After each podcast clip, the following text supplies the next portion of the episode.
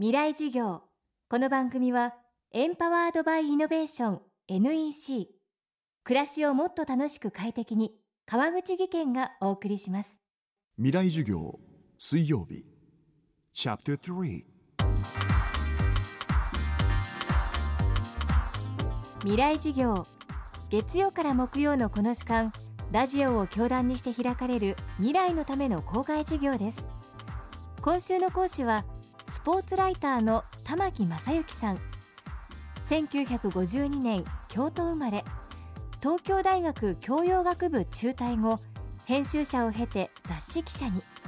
その後スポーツライター音楽評論家小説家放送作家と多岐にわたって活躍。現在もあらゆるメディアに執筆出演し発言を続けています。またその一方で静岡文化芸術大学客員教授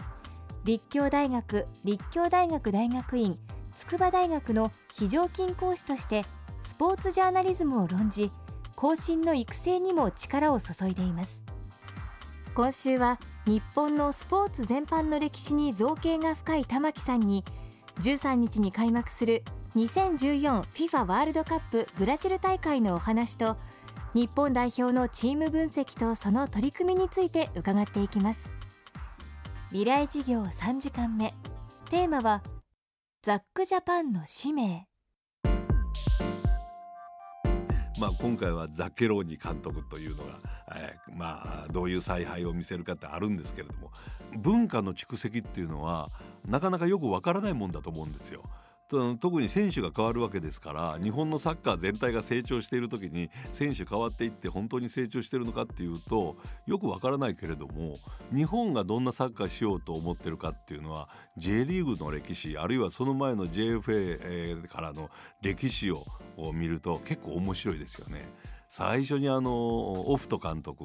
というのが出てきてアイコンタクトっていうのはもう基本的の基本を教えましたですよね。えー、その後あのトルシエという人が来てとにかくあのこうファイティングスピリットと同じようにそのフラット3という形でのその戦略をチームとしての戦略を教えましたですよね。その後ジーコが出てきてもっと個人的に頑張れよというようなブラジル流の教え方をしてその後オシムさんがあそれを発展の2つを融合した形でそのヨーロッパ型のチームプレーと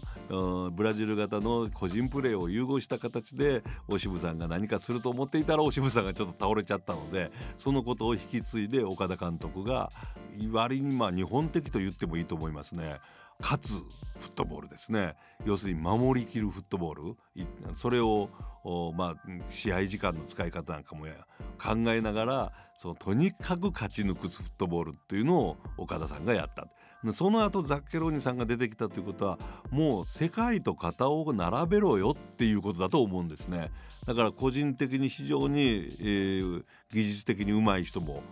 たくさん出てきましたしもうチームプレーの意味も分かっただろうと。だからお前たちこれからはあ例えばそのオランダがやってるサッカーあるいはイングランドがやってるサッカーブラジルがやってるサッカーそんなことと肩を並べるサッカーをやるんだよというのが今回のものだの日本代表だと思うんですよ私は。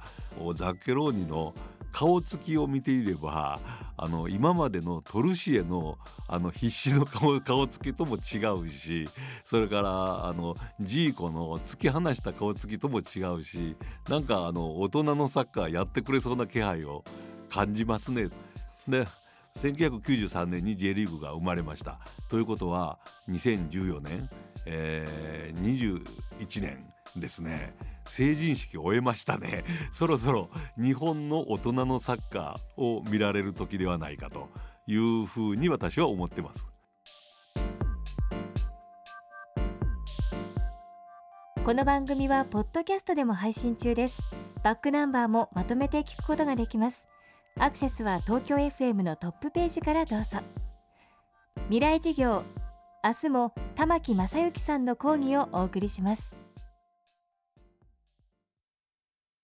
で結局何を言いたいんだね？社長プレゼンで固まった。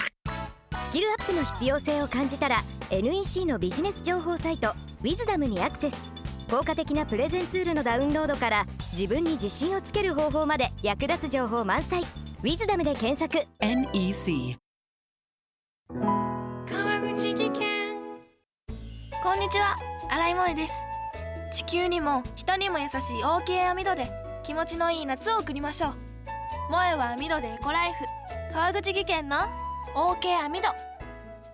川口技研。未来授業。この番組はエンパワードバイイノベーション NEC 暮らしをもっと楽しく快適に川口義賢がお送りしました。